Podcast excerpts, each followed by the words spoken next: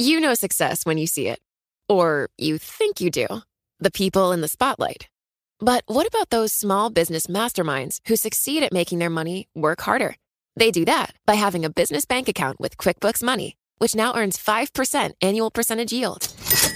Making your money work as hard as you do? That's how you business differently. Learn more about QuickBooks Money at quickbooks.com slash 5APY. Banking services provided by Green Dot Bank, member FDIC. Only funds and envelopes earn APY. APY can change at any time. You know, it can be hard to see the challenges that people we work with every day are going through. Invisible struggles like stress and burnout, caregiving for a loved one, or being misunderstood. But insight, awareness, and empathy will help us better see the issues they're dealing with. And that can make us and our companies healthier too. I'm Holly Robinson Pete. Join us on The Visibility Gap, a new podcast presented by Cigna Healthcare. Download it wherever you get your podcasts. The countdown has begun. This May, a thousand global leaders will gather in Doha for the Qatar Economic Forum powered by Bloomberg, held in conjunction with our official partners, the Qatar Ministry of Commerce and Industry and Media City Qatar, and premier sponsor QNB. Join heads of state, influential ministers, and leading CEOs to make new connections and gain unique insights. Learn more at QatarEconomicForum.com. Le entregamos todo lo que necesita saber para comenzar el día. Esto es Bloomberg Daybreak para los que escuchan en América Latina y el resto del mundo. Buenos días y bienvenido a Bloomberg Daybreak América Latina. Es jueves 26 de enero de 2023. Soy Eduardo Thompson y estas son las noticias principales.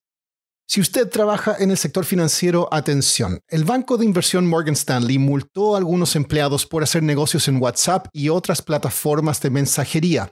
The Financial Times dijo que las sanciones van desde unos pocos miles de dólares a más de un millón cada una.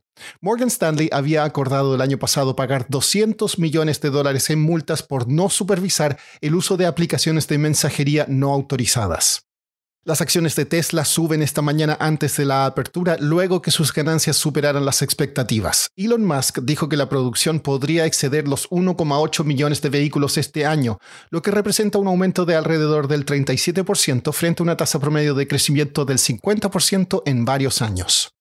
Las sorpresas positivas en los resultados de empresas como Tesla, IBM y Nokia impulsan a los mercados globales. El precio del crudo sube mientras que los bonos del tesoro bajan.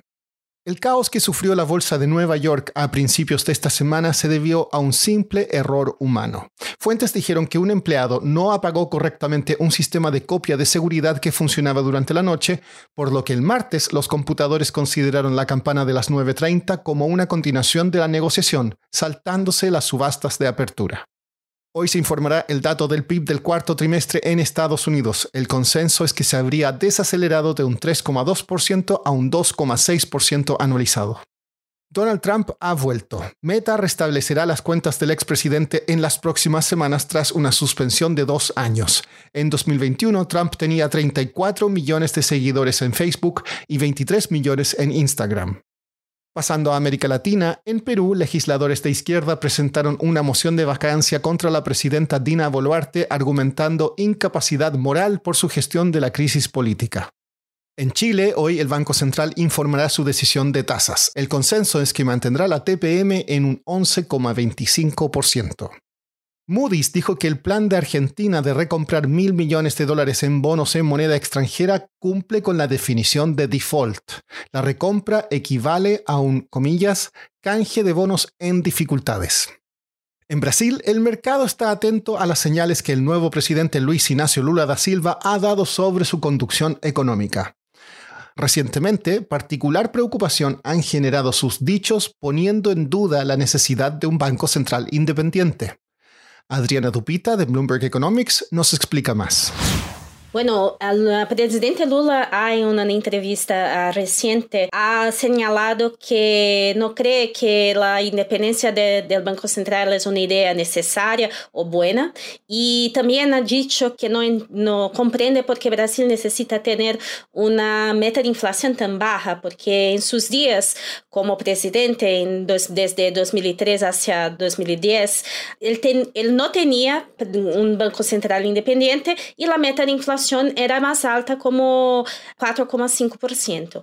La manera que yo creo que debe, debemos entender esos comentarios de Lula es más una defensa de su, de su gobernanza anterior que una propuesta para lo que va a hacer ahora. Y de, de, además, creo yo que no hay mu, uh, mucha ventaja, ventaja en cambiar meta de inflación ahora, la, la, realidad ahora es completamente distinta de que tenía Lula en su primer mandato y tampoco hay necesidad de Lula a empezar una pelea política para, para cambiar la ley que da el Banco Central la independencia que tiene hoy, porque Lula va a tener la posibilidad de, de apuntar nombres para el Banco Central uh, durante su mandato y no hay tanto tiempo que que, necesita esperar para que tenga la mayoría de los votos en el Banco Central. Entonces, creo que todo eso es más una, un reflejo del hecho que estamos en una situación inédita en que por la primera vez en la historia de Brasil tenemos un presidente del Banco Central que no fue apuntado por el presidente de la, de la República. Adriana, ¿cómo se tomaron estas declaraciones en el mercado y por parte de los analistas? Bueno, a los, los, analistas no les gusta, a mí tampoco, que se hagan este tipo de comentarios, porque son, si no son propuestas, uh, entonces son por lo menos ruidos que tienen impacto en los precios de los activos y hacen el trabajo del Banco Central muy, muy más difícil cualquier que sea la dirección que va a tomar. Entonces, una de las uh, manifestaciones en que vemos eso es que las expectativas de inflación para 2026 han subido de la semana pasada para esta. Simplesmente no hay ninguna otra razón para justificarlo que no sea los comentarios de Lula que piensa en mirar una de inflación más alta. Por último, sepa que estamos a salvo. La APE informó que un asteroide del tamaño de un camión de reparto pasará cerca de la Tierra esta noche, uno de los encuentros más cercanos jamás registrados. Según la NASA, el asteroide pasará a 3.500 kilómetros por encima de la región de Tierra del Fuego en el sur de Argentina y Chile. Esto es 10 veces más cerca que los satélites que nos sobrevuelan. Eso es todo por hoy. Soy Eduardo Thompson, gracias por escucharnos. Para conocer todas las noticias que necesita para comenzar el día, revise Daybreak en la app Bloomberg Professional, donde puede personalizar las noticias que desee recibir. También puede suscribirse a la versión solo audio en Spotify, Apple Podcasts o la plataforma de su preferencia. Eso es todo por hoy. Escuche de lunes a viernes Bloomberg Daybreak. You know, it can be hard to see the challenges that people we work with every day are going through. Invisible struggles like stress and burnout, caregiving for a loved one, or being misunderstood. But insight, awareness, and empathy will help us better see the issues they're dealing with. And that can make us and our companies healthier too. I'm Holly Robinson Pete. Join us on The Visibility Gap, a new podcast presented by Cigna Healthcare. Download it wherever you get your podcasts.